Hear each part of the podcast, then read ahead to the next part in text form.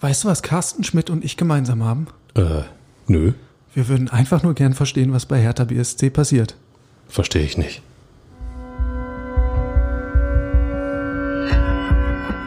Immer härter. Der Podcast der Berliner Morgenpost. Tja, wer soll das auch alles verstehen? Carsten Schmidt, der künftige Geschäftsführer von Hertha BSC, will grundsätzlich verstehen, was im Hintergrund passiert und unser Eins will verstehen, was da eigentlich sportlich vonstatten geht. Nach einer komplett verkorksten Vorbereitung, nach einem blamablen Pokal aus, startet Hertha mit einem 4 zu 1 bei Werder Bremen in die Saison und steht nach dem ersten Spieltag auf Tabellenplatz 2. Was für eine Momentaufnahme. Und gefühlt ist Hertha Tabellen Erster. Ich meine, wer hinter dem Bayern Zweiter ist, ist irgendwo Erster, oder? Äh, Ja, also natürlich. Äh, Die spielen ohnehin in der eigenen Liga. Und insofern Spitzenreiter, Spitzenreiter. Hey, hey. So, ich habe natürlich sofort die Erklärung für euch alle da draußen parat. Zum einen muss man natürlich sagen, dass Werder Bremen der gefühlteste Zweitligist in der Bundesliga ist, den man sich vorstellen kann. Und zum zweiten sollten wir eins nicht vergessen, offensichtlich haben alle Hertaner in Sachen ähm, Fehleranalyse und ähm, in Sachen Verbesserungsvorschläge die absolute Referenz gehört, den immer härter Podcast der Berliner Morgenpost. Ja, wir hatten da ein paar kritische Anmerkungen hinterlegt und vielleicht sind tatsächlich ein paar Defizite angekommen ähm, und Ratschläge. Aber ich würde das mal eher Bruno Labbadia zugute halten. Ich glaube, der hat ein paar ganz gute Schlüssel gefunden und äh, richtige Knöpfe gedrückt. Vor allen Dingen konnte er sich aber auch wieder auf ähm, ein paar Rückkehrer verlassen. Aber dazu kommen wir später noch ein bisschen, wenn es um das Stichwort Defensive geht. Ähm, ins Auge fallen natürlich sofort vier geschossene Tore zum Saisonstart und äh, besonders begeistert hat nicht nur mich ähm, Peter Pekarik, der Rechtsverteidiger, der eigentlich überhaupt nicht weiß, wo das gegnerische Tor steht. Der hat jetzt zum zweiten Mal in Folge getroffen. In Braunschweig ist ihm auch schon ein Tor gelungen und jetzt gegen Werder wieder. Der wird plötzlich zum Torjäger. Auch das verstehe ich nicht.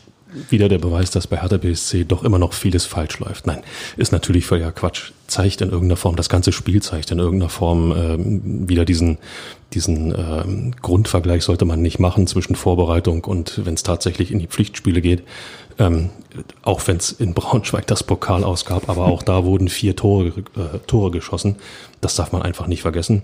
Nun haben sie es in Bremen eben geschafft, nicht nur fünf oder nicht fünf zu kassieren, sondern bloß eins.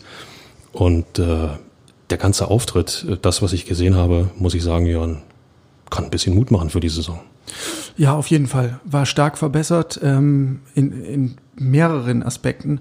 Aber der ganz wesentliche Unterschied war halt die defensive Stabilität, die Kompaktheit, auch ähm, die Art der Zweikampfführung, die wieder eine ganz andere war. Die Körpersprache kommt dazu. Und äh, einer der Schlüssel war sicherlich, ähm, wie erhofft, die Rückkehr von Dedrick Boyata. Der Abwehrchef ist wieder an Bord und ähm, mit ihm war da halt wieder so ein Fels in der Brandung im Abwehrzentrum. Das ist die Ruhe, die er ausstrahlt. Das ist die äh, Übersicht, ähm, die er hat. Er weiß, äh, ähm, wann das Tackling anzusetzen ist, wann der lange Ball zu spielen ist, ähm, ja, wie auch ein Tackling anzugehen ist. Und daran, daran kann man sich als Mitspieler aufrichten. Es sind so, so weiche Werte, die, die äh, unschätzbar sind innerhalb einer Mannschaft und die immer sehr, sehr gern vergessen werden. Und äh, wir haben ja Boyata als gestandenen Profi, der die Mannschaft weiterbringen kann, schon, schon thematisiert, Jörn. Und äh, gleich im ersten Spiel der Saison hat er gezeigt, wie es wirklich laufen kann. Ja. Bruno Labbadia, der Coach, hat äh, nochmal unterstrichen, naja, der große Lautsprecher, das ist Dedrick nun mal nicht. Wird er wahrscheinlich auch nicht mehr werden. Er ist ja auch schon Ende 20. Ich glaube nicht, dass sich äh, da das Wesen irgendwie nochmal so wandelt. Ähm, aber er steht einfach immer goldrichtig. Er hat eine enorme Präsenz, ähm, auch aufgrund seiner Statur. Und er ist ein guter Dirigent. Er sorgt einfach dafür, dass die Leute links und rechts neben ihm und vor ihm ähm, kompakt zusammenbleiben. Und äh, das, das ist auf jeden Fall eine große Qualität. Einschränkend sei trotzdem nochmal gesagt, ähm, wo wir schon bei Kleinigkeiten waren eben. Auch Dedrick Brujata hat sich einen ganz fiesen Hauer erlaubt. Ein Fehlpass beim Stand von 0 zu 0. Ja, da war die äh, Innenverteidigung ganz weit auseinandergezogen im Spielaufbau und er spielt den Ball einem Bremer in die Füße und dann kommt es zu einem Abschluss und mit ein bisschen Pech steht es dann 0 zu 1. Und wer weiß, wie das Spiel dann weiterläuft oder ausgeht, ähm, das ist dann auch so ein bisschen das Spielglück. In, Im Pokal in Braunschweig war es ja tatsächlich so, dass jeder Fehler eiskalt und bitter bestraft wurde. Und äh, da hatte Hertha jetzt in diesem Fall auch ein bisschen Dusel. Das hat er einfach total clever gemacht. Einfach zu schauen, sind denn alle meine Mitspieler auch wirklich wach? Spielst du mal einen Fehlpass und schwupps waren sie alle hellwach. Ja. Ja, ich glaube auch. Das war einfach nur so ein, so ein kleiner Schulungseffekt. Neben ihm Jordan Toro Nariga, noch so ein Rückkehrer. Ähm, der war ja im Pokal gesperrt, ähm, hat quasi das Duo in der Innenverteidigung komplettiert, hat auch eine ansprechende Leistung gebracht und ähm, das hatte jetzt nicht zur Folge, dass die beiden zurückgekehrt sind, dass Niklas Stark auf die Bank musste, sondern Bruno Labbadia hat gesagt, Niklas, du gehst jetzt auf die Sechs. Eine Alternative, die in der Vorbereitung ja schon ähm, ja, durchgedrungen war, die auch schon äh, getestet wurde. Und ähm, äh, es macht ja durchaus Sinn für Niklas Stark, ich sag mal, jede Position anzunehmen, ähm, die man ihm gibt, äh, weil jede gelungene Aktion für ihn nur gut sein kann, für das Ziel, was er haben kann, Rückkehr vielleicht in die Nationalmannschaft, Europameisterschaft, hohe Trauben, ich weiß, ich weiß. Nichtsdestotrotz ähm, kann er einer sein, der auch vor der Abwehr als Sechser den Abräumer gibt, ähm, der sich äh, ja im wahrsten Sinne des Wortes auch wieder zurückkämpft in sein Selbstvertrauen, in seine Leistungsfähigkeit. Und das kann Hertha nur gut tun, meiner Meinung nach. Ja. Es ist jetzt nicht so, dass er da äh, wirklich brilliert hätte. Ähm, ich glaube auch, in diesem Leben wird er irgendwie jetzt keine herausragenden Stärken mehr in der Spieleröffnung entwickeln, aber er hat sich zumindest voll reingekniet. Er hat sich äh, wirklich bis zum Äußersten verausgabt ähm, und wurde dann irgendwann völlig ausgelaugt, ausgewechselt. So, und bis dahin hat er sich in jeden Zweikampf ähm, geschmissen, hat irgendwie auch hier und da mal einen Foul begangen und so einfach Bremer Angriffe unterbunden. Und äh, da, da war er ein sehr praktikabler und, und nützlicher Wellenbrecher vor der Abwehr. Das brauchst du ja auch im defensiven Mittelfeld. Sicherlich ist, ist der Spielaufbau über diese Position oder von dieser Position aus äh, nicht unwichtig. Aber wenn es hart auf hart kommt, musst du auch jemanden haben, der äh, klug und aber auch entschlossen dazwischen gehen kann. Das hat er getan. Und äh, ich bin mal ganz ehrlich, äh, als Fan will man doch zumindest eines sehen, Einsatz, Leidenschaft und, und wenn es schon spielerisch nicht hundertprozentig klappt, dann auch Kampf, um wenigstens äh, Gegentore zu verhindern oder gegnerische Angriffe zu verhindern. Und äh, da war das doch ein absolut richtiger Schritt für ihn. Ja, überhaupt kann man, also fehlenden Einsatz nicht monieren. Ähm, ich habe nochmal in die Statistik geschaut. Hertha ist äh, rund vier Kilometer mehr gelaufen als der Gegner. Also der Einsatz passte. Ähm, Wladimir Darida ist dabei natürlich immer so, so ein Spieler, der der, der der Statistik besonders gut tut. Ähm, der hat wieder Rekordwerte aufgestellt, war mit Abstand der, der äh, Spieler auf dem Platz, der am meisten unterwegs war. Aber insgesamt stimmte das Engagement. So, genauso das Zweikampfverhalten, ähm, die Körpersprache äh, habe ich schon, schon angesprochen. Und so blieb dann im Grunde dieses eine blöde Gegentor, ausgerechnet von Davy Selke, natürlich, von wem sonst, so der einzige, einzige richtige Schönheitsfehler. Hertha war nicht immer souverän, Bremen hatte auch mal eine kurze Drangphase, aber insgesamt war Werder schon sehr enttäuschend. Absolut. Also ich habe es ja in der Einleitung schon gesagt und äh, wer die vergangene Saison gesehen hat, wer die Relegationsspiele gesehen hat, ähm, also noch mit noch weniger Ach und oder mit noch mehr Ach und Krach und Glück und irgendwie äh, hat es kaum ein Bundesliga geschafft, in der Relegation in der Liga zu bleiben. So und ähm, was in Bremen ja dann nicht passiert ist, ist, dass die Mannschaft äh, urplötzlich komplett hochgetunt wurde, wie denn auch und ähm, in, insofern hat äh, Bremen, auch wenn sie eine durchaus passable Vorbereitung hatten, was sich auch in den Testspielen niedergeschlagen hat, im Grunde genommen jetzt in dem, in dem ersten Liga-Ernstfall eigentlich wieder auch das gebracht, was man von der Mannschaft leider nur erwarten kann. Und äh, bei Hertha muss man einfach sagen, sie haben diese Bremer Schwäche konsequent und, und klug und zielstrebig ausgenutzt. Das ist etwas, was, wir, was man festhalten muss. Ja, vorne hatte Hertha auf jeden Fall einen krassen Punch ähm, war sehr kompromisslos, auch in der Chancenverwertung, ähm, als es denn erstmal in, ins Rollen kam. So, der Bann wurde ein bisschen gebrochen, ne? Querpass Maxi Mittelstädt von der linken Seite, flach vorm Tor, fünf Bremer rutschen vorbei, zwei Hertaner dazu und am langen Pfosten steht dann Peter Pekarik und drückt das Ding über die Linie. Und das war dann so ein bisschen der Moment, wo man gemerkt hat, oh oh, bei Bremen wird's ein bisschen flatterig. Und Hertha war auf einmal ganz anders im Spiel. Erstmal finde ich von Maxi Mittelstädt klug gespielt. Ähm, die Orientierung äh, der Spieler war schon eher wieder Richtung Spielfeld Mitte als Richtung eigenes Tor. Das hat er gut gesehen und hat das Ding einfach einfach mit mit äh, ja Wucht und ich sag, sag mal ein bisschen Präzision. Mhm. Das ist ein Tick jetzt zu übertrieben, aber um es zu verdeutlichen, ähm, vors Tor geschlagen, scharf und ähm, Pekarik hat einfach gut reagiert dort hinten. Ich meine, die Erfahrung hat er ja, die bringt er ja mit. Und äh, in so einen Ball reinrutschen und das Ding mal dann reingöbeln, ähm, das kann er schon mal machen. Ich, ich sag's nur nochmal. 189 Bundesligaspiele, zweites Tor. Sein Premierentreffer liegt dreieinhalb Jahre zurück. Damals hat er schon krass gefeiert, damals äh, mit Paul Dardai noch, der hat sich auch sehr gefreut. Diesmal auch wieder ein sehr, sehr schöner Torjubel von Pekka. Ähm, da kam ganz viel Euphorie einfach raus. War ein schöner Moment. Das zweite Tor dann, Dodi Luke Bacchio, äh, nicht weniger schön, im Gegenteil. Ein richtiger Hammer. Ähm, vorausgegangen war ein Ballgewinn von Mateusz Kunja im Mittelfeld. Ähm, und dann ging es über Wladimir Darida mit einem mit einem tollen äh, Schnittstellenpass auf Dodi und der haut das Ding aus der linken Strafraumhälfte kompromisslos ins kurze Eck. Kann man eigentlich nicht besser machen. Wenn er Lust hat, der Dodi Luke Bacchio, dann macht er solche Tore. Und äh, ich sag's mal so, nach diesem, nach diesem Angriff, den Hertha da gefahren hat, ähm, macht's ja auch fast Laune, das Ding einfach mal ins Tor zu hämmern. Klingt so einfach, obwohl es so schwer ist. Aber Ballgewinn durch äh, Kunja zeigt nochmal eine ganz andere Qualität. Nicht nur Spielfreude, nicht nur äh, technisches Verständnis, nicht nur, nicht nur äh, stark in, in Dribblings eins gegen eins. Nein, Kunja versteht es auch, den Ball zu erobern. Ähm, das macht ihn nochmal wertvoller für Hertha BSC, beziehungsweise offenbart, wie wichtig dieser Mann tatsächlich ist. Ja, ich glaube, das ist auch mit die Qualität, die einfach ähm, alle Fans so begeistert. Das ist niemand, der vorne rumsteht und wartet, dass mal der Ball zu ihm kommt, sondern der ackert nach hinten mit bis an den eigenen 16er, er kämpft sich die Kugel und äh, startet zur Not ein Dribbling über 50 Meter. Der ist immer mit voller Leidenschaft dabei ist taktisch für eine Mannschaft nicht ganz einfach, weil er einfach überall und nirgendwo ist und die Mitspieler müssen darauf ja reagieren. Aber ähm, so wie es zurzeit läuft, ist er einfach ähm, die prägende Figur. Es ist ja immer diese, diese, dieser Philosophenstreit, ob man solche Spieler ähm, tatsächlich in ein taktisches Korsett zwängen muss, beziehungsweise ob man ihnen nicht einfach frei halten lässt, so wie sie sie brauchen. Ähm, in der jetzigen Situation, glaube ich, ist es zunächst mal hilfreich, dass er so spielt, wie er spielt. Ja, und äh, das gibt der Mannschaft Selbstvertrauen. Und wenn es dann nachher gegen stärkere Gegner geht, besser organisiertere Gegner geht, wo dann auch die, die taktische Vorgabe vielleicht noch viel, viel mehr zum Tragen kommt, muss man vielleicht mal überlegen, ihm dann auch das wirklich äh, entsprechend deutlich machen. Da setze ich natürlich auf, auf Trainer Labadia. Aber ähm, in so einem Spiel wie gegen Bremen, da kann er diese Freiheiten nutzen, weil einfach äh, der Gegner insgesamt zu unorganisiert ist. Und äh, da wäre es ja fast fatal, wenn man diese Räume nicht nutzt. Ja.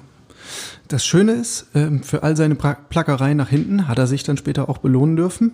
Ähm, in der zweiten Halbzeit, da war es ein ähnliches Muster im Grunde. Ein Ballgewinn im Mittelfeld äh, durch den eingewechselten John Cordoba, den Zugang. Und dann ging es wieder über Darida, der einen perfekt getimten Ball spielt, äh, auf die linke Seite wieder. Kunja schließt ab gegen die Laufrichtung von äh, Werder-Keeper Jiri Pavlenka. Ja, Gut, und der Schlussmann erwischt äh, nicht seine, seine Sternenstunde, aber am Ende ist der Ball im Netz. Was interessiert uns das noch? Das interessiert dann im Endeffekt überhaupt keinen mehr und es ist auch dann schwer zu halten, wenn der Ball relativ körpernah an dir vorbeifliegt und zwar entgegen der Laufrichtung. Du musst abstoppen, du musst, du musst äh, ja deinen Körper im Endeffekt für einen Moment verbiegen als Torwart, um dann schnell runterzukommen. Und äh, die Zeit war irgendwo nicht da. Das hat er klug gesehen und klug abgeschlossen. Ganz einfach. So, und dann der Schlusspunkt in der 90. Minute Cordoba höchst selbst. Nach Zuspiel von Matthew Leckie, einem anderen Joker, ähm, da war Werder dann schon äh, völlig am Boden und äh, fiel völlig auseinander. Also das war jetzt ähm, in der Eigenleistung nicht, nicht so hoch zu bewerten, aber ist für ihn natürlich ein super Momentum. Also in deinem ersten Spiel für einen neuen Club bist du gleich an einem Tor beteiligt und machst dann noch ein, ein zweites selbst. Damit ist natürlich irgendwie, nimmst du allen vermeintlichen Kritikern schon mal Wind aus dem Segel, hast einen positiven Start. Ähm, besser kann es eigentlich nicht laufen. Du hast es genau richtig gesagt. Alle, die Zweifel hatten, haben im ersten Spiel ja nicht mehr so viele Zweifel, dass es so weitergehen wird, äh, muss man eben immer schauen. Aber der erste Eindruck, der da ist, ist, Cordoba bringt sich ein in die Mannschaft, hat auch äh, gleich nach seiner Einwechslung äh, das eine oder andere Tackling äh, äh, ähm, ja, gut gespielt, hat seinen Körper gut eingesetzt, hat gezeigt, äh, wie er Hertha weiterhelfen kann, eben nicht nur als Torschütze. So, Michael, was machen wir jetzt unterm Strich? Also, wir haben die Probleme, die wir in den Vorwochen thematisiert haben. Dabei an vorderster Stelle das Fehlen der Achse. Wir hatten einen wackelnden Torwart mit Alexander Schwolo und halt eine löchrige Defensive. Die löchrige Defensive ist anscheinend behoben, wobei da ein Härtetest mal aussteht. Schwolo hat ähm, ja gerade in der ersten Halbzeit auch ein paar Unsicherheiten drin gehabt, aber konnte sich dann im Laufe des Spiels mit ein paar Paraden auszeichnen und hat sich sicherlich auch ein bisschen Selbstvertrauen geholt. Und dann bleibt das Thema Achse. Hast du die erkannt? Ich habe eine gute Hertha-Mannschaft erkannt. Ich muss gestehen, ähm, ich habe auf Achsen überhaupt nicht geschaut. Ich war von den von den ähm, diversen Aktionen, ähm, von den von den äh, ja, Ballgewinnen, von den Umschaltmomenten, die Hertha dort gezeigt hat, ähm, ja durchaus begeistert. Nochmal, wenn man diese Vorbereitung im Hinterkopf hat, ist man fast schon dankbar für jeden gelungenen Moment. Da waren sehr sehr viele gelungene Momente und äh, hat unsere Kritik doch ein bisschen geholfen. Komm hier, das müssen wir einfach nochmal sagen. Jawohl. Jawohl, ja, so ist es. Nein, tatsächlich ist es ein bisschen schwer, ähm, diese, diese klassische ähm, Achse zwischen den Toren ähm, auszumachen. Das liegt aber auch an der, an der taktischen Vorgabe. Ein Teil des Konzeptes ist es ja, sehr flexibel zu agieren. Das heißt, ein ähm, Spielgestalter wie Wladimir Darida weicht eigentlich permanent auf die Flügel aus. Auch Mateusz Kunja ist mit sehr vielen Freiheiten ausgestattet. Ähm, so und so war für mich äh, quasi das, das stabile oder das stabilisierende Element ähm, Boyata stark. So und davor war es eher so eine mentale Komponente. Ähm, das fand ich nämlich schon auffällig, dass die erfahreneren Spieler, namentlich äh, Pekarik und Darida, schon viel Verantwortung übernommen haben. Die haben sich viel zugetraut und ähm, ich hatte das Gefühl, die haben die Situation nochmal anders angenommen und gemerkt, okay, von den Jüngeren können wir vielleicht gerade noch nicht so viel erwarten. Wir müssen jetzt liefern. Ähm, und die haben beide mutig agiert. Also auch ähm, Darida mit seinen Torvorbereitungen fand ich überzeugend. Und sie sind ja beide eher vom Naturell so zurückgenommene, bescheidene Typen. Aber vielleicht ist es jetzt bei ihnen auch angekommen, ey, wir stehen jetzt in der Pflicht. Also dem ist wenig hinzuzufügen. Ja, für Spieler, die so lange dabei sind, die auch diese Qualität besitzen und feststellen, dass jüngere Spieler oder neue Spieler ähm, noch nicht so in dieses Konstrukt passen.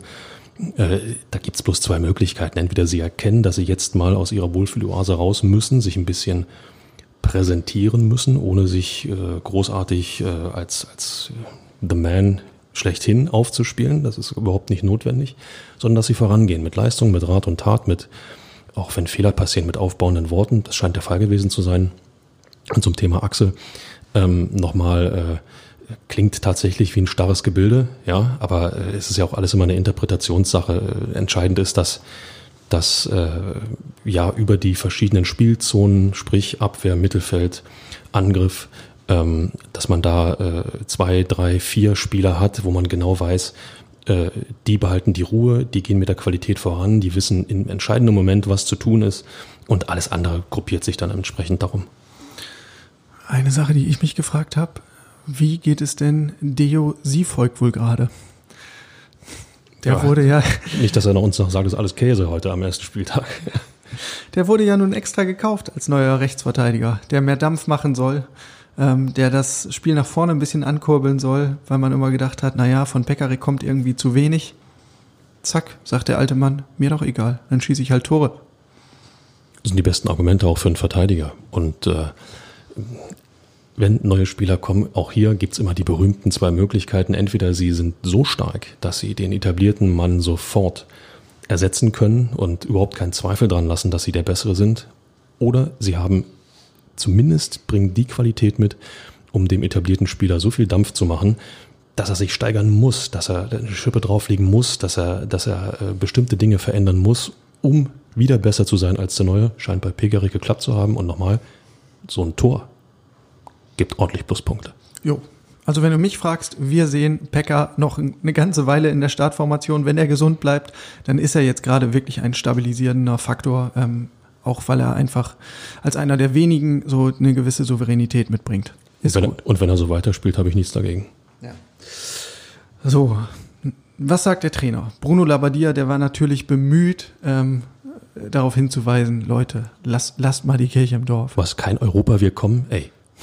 Ja, Jürgen Klinsmann kann das nicht gefallen. Siehst du? Lars Windhorst auch nicht. Big City Club. Nee.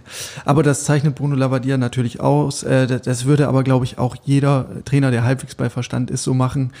Ähm, das war jetzt ein Spiel gegen einen schwachen Gegner. mit einigen guten Momenten, aber auch noch einigen Defiziten. Äh, und da gibt es überhaupt gar keinen Grund, jetzt irgendwie zu sagen, alle Probleme, die vorher ähm, vorhanden waren, die sind jetzt weggewischt und wir sind jetzt in der Spur. Ähm, es hilft eigentlich nur eins, nämlich weiter akribisch und konsequent arbeiten auf dem Trainingsplatz und weiter zueinander finden und sich nach wie vor dieses äh, oder nach und nach dieses Selbstvertrauen anzuspielen, zu erweitern und äh, Automatismen zu etablieren. Und das hat man schon gesehen in Bremen, dass da noch sehr viel Luft nach oben ist. Gerade vor dem 1 zu 0 ging im Spielaufbau sehr, sehr wenig zusammen. Also das war teilweise so ein, so ein Ball hin und her geschiebe in der letzten Reihe wie, wie zu finstersten äh, Dardai-Zeiten. Hashtag hintenrum Scheiße. Ähm, und ja, es gab einfach keine Anspielstation ähm, im, im Mittelfeld, die wurde nicht gefunden und irgendwann kam dann der lange Ball äh, gleichbedeutend mit dem Ballverlust. Ja, und das war auch so ein bisschen, da habe ich mich gefragt, so, Lucas Toussaint, du sollst doch jetzt eigentlich das Herzstück sein, warum zeigst du dich nicht mehr? Und ähm, der war so bis zur 40. Minute tatsächlich relativ blass. Später im Spiel hatte auch er seine Momente, ähm, hat ein paar gute Akzente gesetzt, aber das war dann auch eben ein anderes Spiel, in dem Werder ziemlich derangiert war. Was fürs ähm, ja, erste Tor in einem Spiel gilt, äh, nämlich die Erkenntnis, dass es heute klappen könnte, das Selbstvertrauen, das irgendwo da kommt, der das wissen wir doch als Fußballfans alle, Jörn, dieser euphorische Moment, das Ding geht rein und urplötzlich, äh, ja, weiß ich nicht, hat man das Gefühl, ähm, alles ist irgendwo schöner, heller, freundlicher, jubelnder. Und ähm, äh, was für einen Spielverlauf gilt, äh, kann auch für eine Saison gelten, auch wenn beileibe nicht alles Gold war, was geglänzt hat. Bremen jetzt mal außen vor gelassen, nur aufs Hertha-Spiel geschaut. Die Tatsache, dass man trotzdem in einigen wichtigen Momenten Qualität abgerufen hat, muss Selbstvertrauen geben. Und du guckst immer auf die Tabelle und stellst fest, erster Spieltag, drei Punkte. Ja, Platz zwei kommt dazu. Aber entscheidendes erstes Spiel, erster Sieg. Das kann dir keiner mehr nehmen. Ja. Und er war psychologisch natürlich wichtig. Also auch wenn, wenn Labadia natürlich auf die Euphoriebremse tritt, ähm, gibt auch er zu, jetzt gerade nach dem Fehlstart im Pokal, das war Gold wert. Nichts kann Siege ersetzen. Ja, er hat gesagt, dann, scheint die Sonne immer noch mal heller. Recht hat er. Ähm, äh, dafür gibt es einfach keinen Ersatz. Ne? Und auch, äh, das gilt auch für ein Teamgefüge. Also nichts schweißt so sehr zusammen wie Erfolg. Da kannst du Teambuilding-Maßnahmen noch und nöcher machen. Du musst einfach irgendwie ähm, zusammen Sieger einfaden. Und das schürt dann auch den Teamgeist. Auf, eine, auf einen ganz kleinen Nenner gebracht. Wenn du, wenn du weißt, dass dein Laufweg nicht umsonst ist. Umgekehrt, wenn du weißt, dass dein Pass nicht ins Nirvana geht, sondern du weißt, dass einer genau im rechten Moment losläuft um diesen Pass aufzunehmen. Dann spielst du diesen Pass öfter, dann spielst du diesen Pass immer. Und irgendwann ist das so ein Automatismus, wo du diesen Pass im wahrsten Sinne des Wortes blind spielst. Das sind diese Automatismen, von dem, von dem alle immer reden.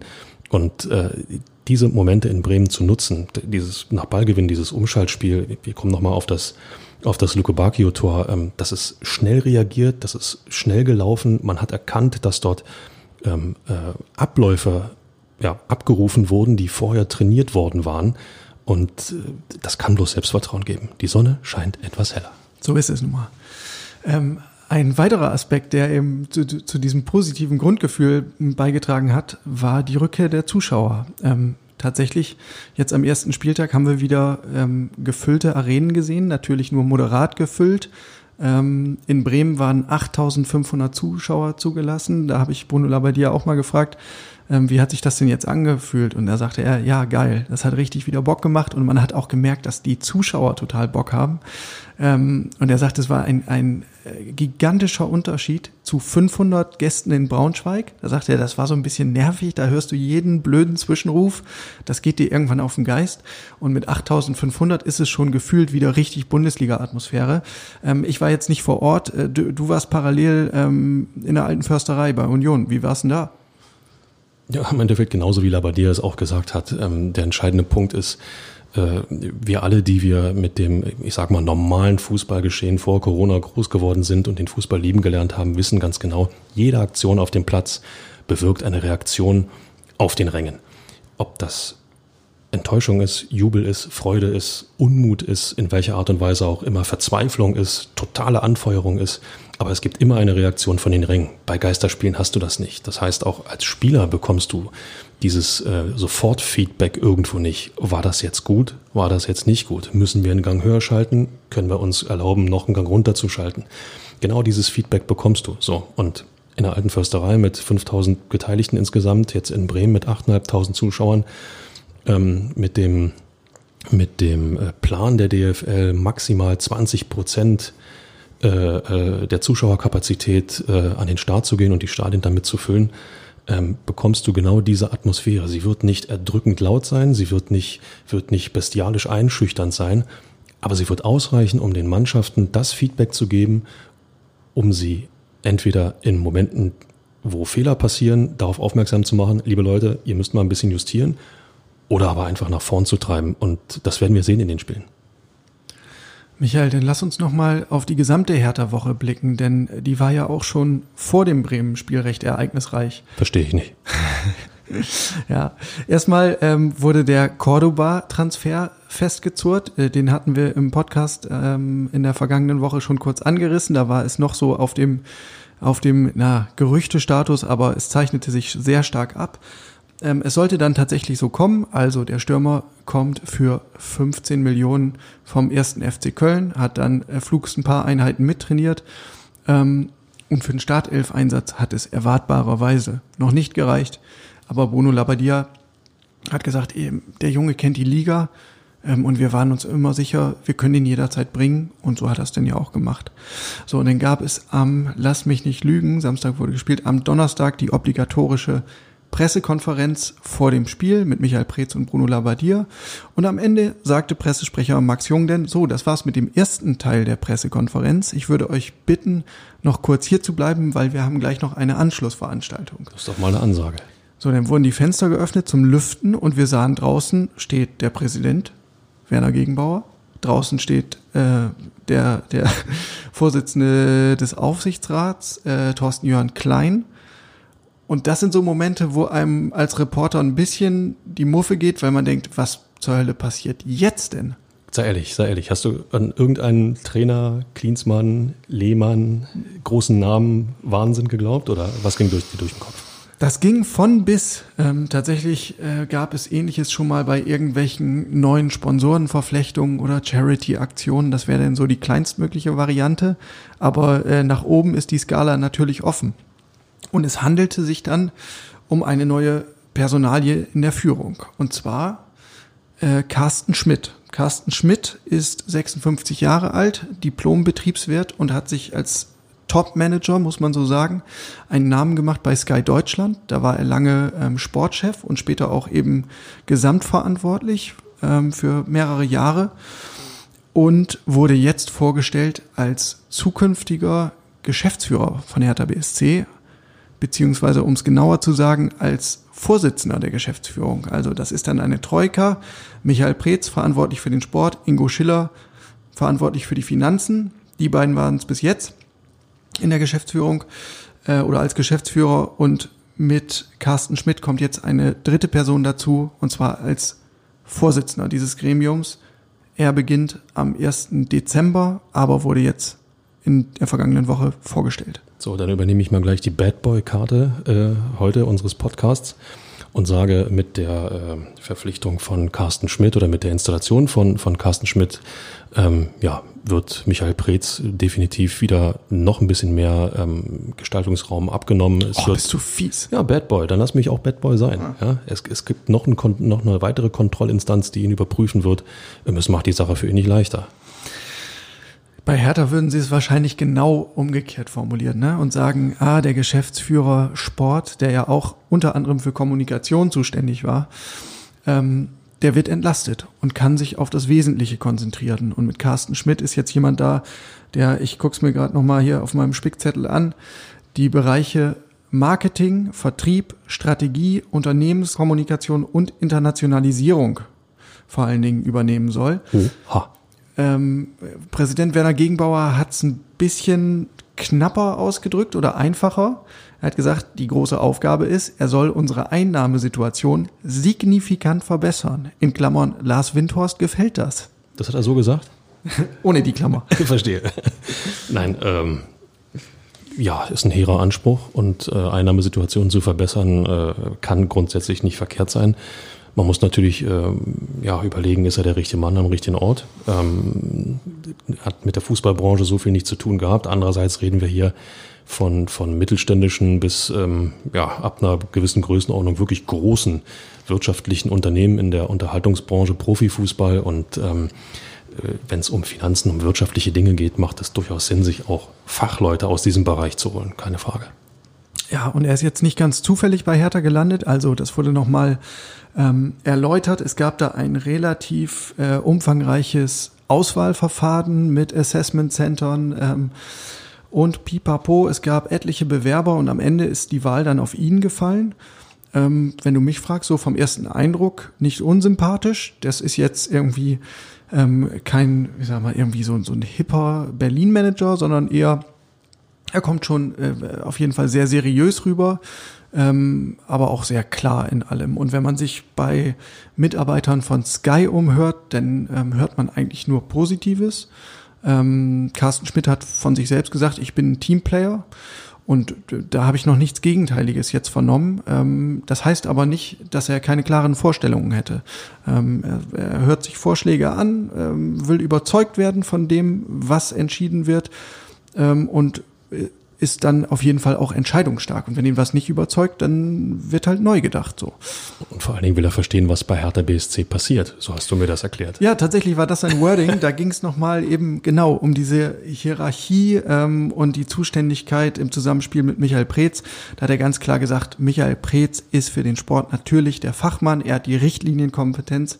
Aber ich bin nicht völlig kenntnislos. Ich kenne mich schon auch ein bisschen mit Fußball aus ähm, in Klammern ist ein Fan des FC St. Pauli.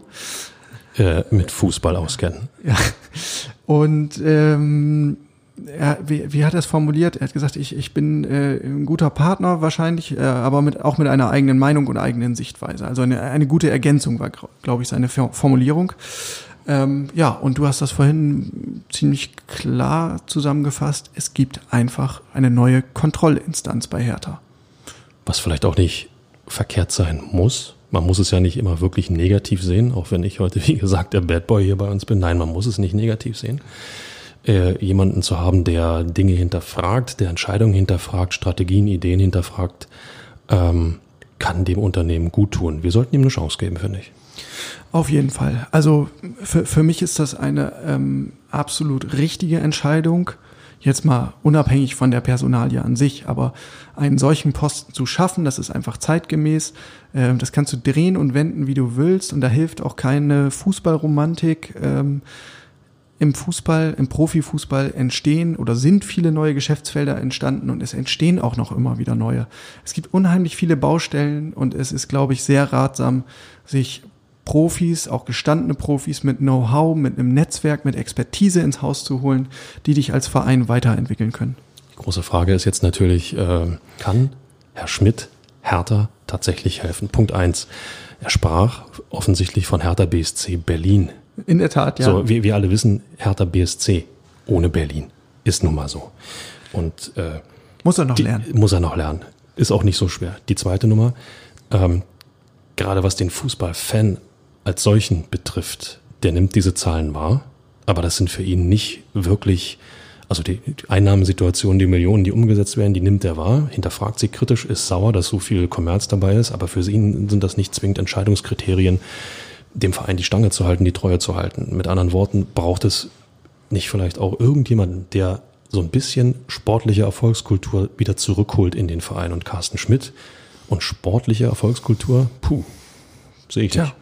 Ja, Michael, es ist absolut ähm, die richtige Frage. Also, auch wenn die Entscheidung pro Carsten Schmidt oder pro ähm, dritter Geschäftsführer ähm, sicher nicht falsch ist, äh, darf man durchaus die Frage stellen, ob das jetzt die Personalie ist, die Hertha äh, so richtig weiterbringt. Weil er wird natürlich keine Tore schießen, er wird keine Tore verhindern.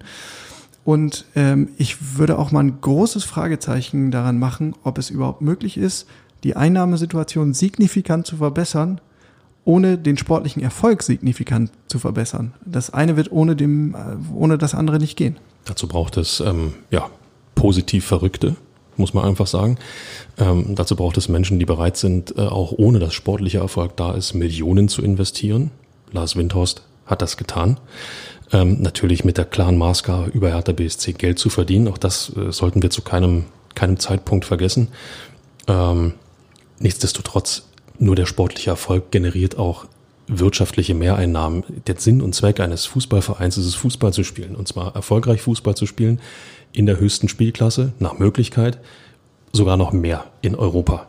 Hertha möchte ja nach Europa, also ist auch da nochmal die Maßgabe, alles dafür zu tun, dass der Verein sich, sagen wir, aus dem grauen Mittelmaß hinaus bewegt Richtung Europacup-Plätze. Nochmal, nur der sportliche Erfolg garantiert, ist aber auch nicht richtig, kann und wird Mehreinnahmen bringen. Mehreinnahmen ohne sportlichen Erfolg, gerade in Corona-Zeiten, halte ich schlichtweg für ausgeschlossen. Ja, oder nur in, in überschaubarem Rahmen. Ne? Ich denke, du kannst in der Vermarktung, auch gerade Stichwort Internationalisierung, wenn du diese Berlin-Karte als Trumpf spielen kannst, kannst du sicherlich ein bisschen was bewegen. Aber ähm, du, du wirst jetzt nicht irgendwie zu einer Boom-Marke, wenn es sportlich nicht läuft. Und du hast ja eben dieses Stichwort Erfolgskultur ähm, angesprochen. Und das ist tatsächlich ja eine interessante Frage. Also, weil äh, Michael Preetz ist jetzt seit über zehn Jahren äh, am, am Hebel sozusagen. Und ähm, die, die großen Sprünge oder die signifikanten Veränderungen, die hat es nicht gegeben. Natürlich sind diese wirtschaftlichen Möglichkeiten auch noch sehr neu. Ähm, sprich, Michael Preetz musste auch immer mit bescheidenen Mitteln arbeiten. Aber seine Kritiker ziehen diese Karte ja immer wieder gern und sagen, naja, der hat als Spieler nichts gewonnen, als Manager irgendwie zwei Abstiege zu verantworten. Und wer ist es sonst bei Hertha? Also Arne Friedrich hat man sich als Sportdirektor mit ins Boot geholt. Ähm, der hat sicherlich Erfolge vorzuweisen. Der war Nationalspieler, ähm, hat Weltmeisterschaften, Europameisterschaften gespielt, einen Titel hat er allerdings auch nie gewonnen. Und dann bist du eigentlich sehr schnell beim Bruno Labbadia, der weiß ähm, aus seiner Zeit als Spieler, wie das ist, mal einen Pott zu gewinnen oder in die Luft zu stemmen. Und er hat ähm, auch als Trainer an unterschiedlichen Standorten Erfolge vorzuweisen. Er war mit Leverkusen im Pokalfinale, er war mit Stuttgart im Pokalfinale.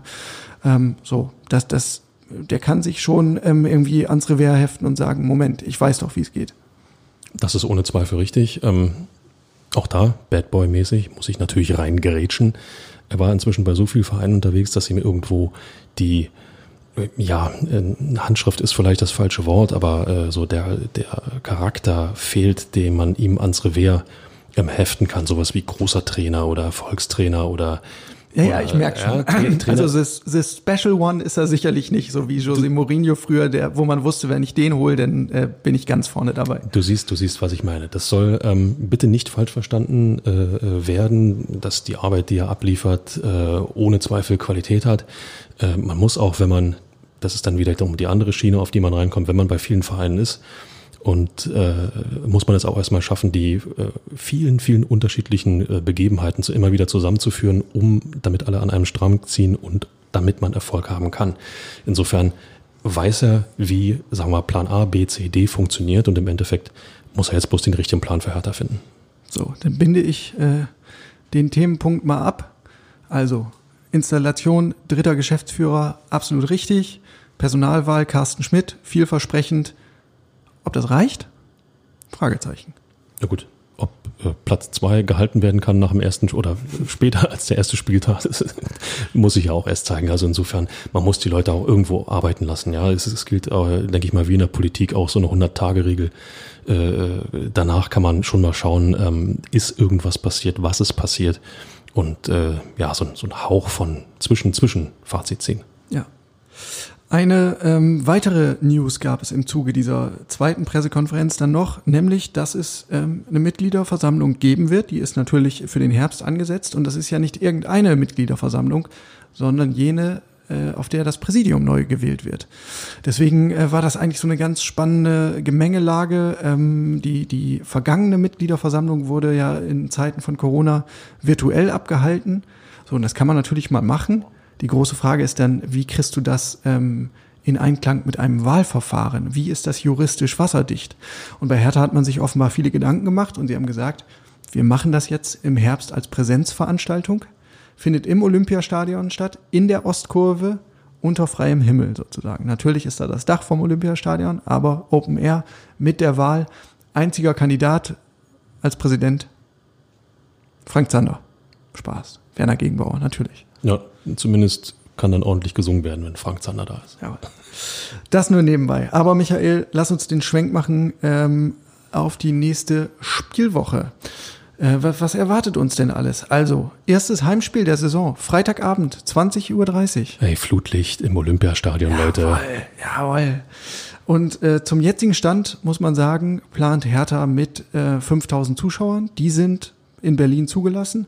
Das heißt aber nicht zwingend, dass es so bleibt. Ähm, es gibt diese, oh, jetzt musst du mir helfen, Infektionsschutzverordnung Infektionsschutzverordnung des Berliner Senats und die äh, kann modifiziert werden. Die soll auch modifiziert werden und dann nähern wir uns nämlich diesem Korridor von 20 Prozent Stadionauslastung. Das hieße bei so einem, äh, bei so einer, bei so einem schmucken Stadion und so einem großen Stadion wie wie in Westend äh, rund 15.000 Menschen. Das ist doch schon was. Ja, ohne Zweifel. Ich habe das vorhin angesprochen, auch ein ähm, tatsächlich wenig gefülltes Stadion kann Atmosphäre verbreiten. Ich gebe zu, ich habe das so nicht glauben wollen und äh, ähm, gerade im Olympiastadion fehlt mir auch noch so ein bisschen der Glaube, weil es ja dann doch noch mal viel größer durch die durch die ähm, Leichtathletikbahn, durch die Laufbahn ähm, viel weiträumiger ist, so dass ähm, 15.000 Menschen dort äh, ja sich vielleicht verlieren könnten. Die Frage ist, ob sie nicht doch ein bisschen Atmosphäre ähm, äh, ja, hineinzaubern können. Ich glaube, es wird viel darauf ankommen, was die Leute, die dann tatsächlich dorthin gehen, veranstalten. Ich habe festgestellt, dass die Menschen äh, in großen Teilen wirklich glücklich sind. Zum einen, dass sie wieder ähm, eine Veranstaltung besuchen können, zum zweiten, dass sie ihren Verein besuchen können, dass man mit ein bisschen Glück bei der Kartenverlosung, ich, weil ich glaube, anders lässt sich das nicht bewerkstelligen, vielleicht auch zusammen mit, mit einem Kumpel oder äh, dem Nachbarn, wem auch immer dorthin gehen kann, jemanden, den man kennt. Und allein die, die, äh, der Enthusiasmus, der einem jetzt ein halbes Jahr lang äh, ja, gnadenlos abgeschnitten wurde durch Corona, wieder ins Stadion zu tragen. Ich glaube, das wird enorm weiterhelfen. Ja. Falls ihr euch noch fragt, wie ihr oder ob ihr an Karten kommen könnt, also dafür braucht es zwei Voraussetzungen. Ihr müsst zum einen Vereinsmitglied sein bei Hertha BSC und in der vergangenen Saison eine Dauerkarte gehalten haben. Ähm, wenn ihr diese beiden Kriterien erfüllt, könnt ihr das Glück haben, dabei zu sein. Gegen wen geht's überhaupt? Gegen Eintracht Frankfurt. Oha. Oha, ja. Erster Reflex ist immer sehr unangenehmer Gegner. Ähm, jetzt muss man aber sagen, der Saisonstart der Eintracht war auch nicht so berauschend. Also, Arminia Bielefeld, Uwe Neuhaus. Ja, so, also eins zu eins gegen Uwe Neuhaus, das muss man auch erstmal schaffen. Ja. ja? Nein, aber äh, das haben die sich in Frankfurt sicherlich auch ein bisschen anders vorgestellt. Ähm, wir wissen, vor zwei Jahren hat Eintracht Frankfurt die Europa League gerockt, ähm, hat in der Bundesliga äh, gut abgeschnitten ähm, mit Nico Kovac. Haben sie den DFB-Pokal gewonnen. Also die vergangenen Jahre waren durchaus ordentlich erfolgreich. Wahrscheinlich schwingt deswegen auch so ein, ja, großer Happen Respekt mit. Aber ähm, ja, ein Spiel ist Schall und Rauch. Angst braucht Hertha vor der Truppe nicht zu haben. Man muss sich einfach auf die Stärken besinnen, die man gegen Bremen abgerufen hat. Ja. Ich persönlich bin sehr gespannt auf die Trainingswoche, denn ähm, es geht ja jetzt eigentlich klar Richtung Stürmerduell. Ne? Also John Cordoba als, als Neuankömmling hat direkt irgendwie Werbung in eigener Sache gemacht im ersten Versuch und Chris Piontek, der ähm, in Bremen als Startelfstürmer aufgelaufen ist, naja, der hatte schon auch eine starke Szene, einen tollen Kopfball in der ersten Halbzeit, der ging so an die Querlatte, an die Oberkante der Querlatte. Aber ansonsten hat ihm so ein bisschen die Bindung gefehlt. Und im zweiten Durchgang hatte er dann auch ein paar Ballverluste. Und wenn man sich die Äußerungen von Bruno Labbadia genau angehört hat, driftete das alles schon so Richtung Cordoba. Und natürlich ist John Cordoba auch der Stürmer, Typ, den sich Labadia gewünscht hat. Das ist jetzt ein Transfer, der in seiner Amtszeit realisiert wurde. Ähm, der kommt ihm total gut zu Pass. Chris Biontek wurde zur Erinnerung äh, im Winter geholt, damals noch zu Zeiten von Jürgen Klinsmann. Mm, und ich glaube, der ganz große Chris Biontek-Fan ist Bruno Labbadia noch nicht geworden. Er hat zwar auch gesagt, ich kann mir durchaus vorstellen, dass die gemeinsam auflaufen, aber da fehlt mir ehrlich gesagt so ein bisschen die Fantasie. Also wenn du sagst, vorne eine Doppelspitze, dazu noch Luke Bacchio und Kunja als sehr äh, offensiv ausgerichtete Spieler, dann geht's mit der Balance, glaube ich, schon dahin. Und dazu kommt ja, dass du eigentlich auch noch glücklich bist, wenn du einen richtig guten Mann hast, den du von der Bank bringen kannst für die letzte halbe Stunde. Jemand, der nochmal äh, neue Impulse setzen kannst. Also ich glaube, wir werden Hertha in absehbarer Zeit eher mit einem Stürmer sehen. Und du, dann ist die Frage, Cordoba oder Piontek? Du nimmst mir das Wort aus dem Mund, wenn man von der Bank nochmal nachlegen kann. Wie oft haben wir von den Trainern gehört, wie wichtig es ist, nicht nur äh, elf äh, gute Spieler zu haben, sondern auch noch eine Bank, die qualitativ genau das hält, was die Startelf verspricht. Ähm, der, der Transfer von Cordoba, äh, auch wenn er jetzt tatsächlich nicht das große Europa wir kommen Feeling auslöst, der kann trotzdem nur richtig sein. Es gilt, Stürmer zu haben, die du eins zu eins adäquat austauschen kannst. Diese Chance hat Hertha jetzt und diese Chance muss Hertha nutzen. Schönes Schlusswort. Ich gucke auf die Uhr, 45 Minuten sind um. Damit lassen wir es gut sein für heute. Wir wünschen euch eine gute, erfolgreiche, glückliche, erfüllte und vor allen Dingen gesunde Woche. Bleibt sauber und damit gebe ich ab an die Schlusssequenz. Das letzte Wort hat wie immer der Kollege Färber in der Nachspielzeit. Ciao. Die Nachspielzeit beträgt eine Minute. Halt die Fresse. Äh, nein, nein, nicht du, Jörn, keine Sorge und auch an euch draußen ist das selbstverständlich nicht gerichtet. Diese in seiner Wortwahl sehr deutlich formulierte Aufforderung ist tatsächlich ein Kandidat für den Fußballspruch des Jahres 2020. Ein gewisser Jens hat ihn getätigt. Laut und während der Gedenkminute für die Opfer des Anschlags in Halle, die vor dem Länderspiel zwischen Deutschland und Argentinien vor gut einem Jahr gestört wurde. Ganz ehrlich, wenn ich mir die restlichen Sprüche, die restlichen Kandidaten so anschaue, ich meine, wo sind denn die Möllers dieser Welt hin? Mailand oder Madrid? Na, Hauptsache Italien. Auch bei dieser Abstimmung gilt übrigens das erste podolskische Axiom, Fußball ist wie Schach, nur ohne Würfel. Weshalb die Abstimmenden auch zum Online-Voting aufgefordert werden auf fußball-kultur.org. Immerhin dotiert die Deutsche Akademie für Fußballkultur den Siegerspruch mit 5000 Euro für einen gemeinnützigen Zweck. Übrigens, um zu gewinnen, muss man nicht immer die absolute Mehrheit hinter sich haben, manchmal reichen auch 51 Prozent. Christoph Daum hatte dafür ja schon immer das richtige Näschen. Aber das ist Schnee von gestern. Für den Sieger gilt das Netzer Nerdwissen. Die meisten Spiele, die 1 zu 0 ausgingen, wurden gewonnen. Oder wie es Erik Meyer nennen würde, es ist nichts scheißer als Platz 2. Dazu sage ich nur ein Wort. Vielen Dank.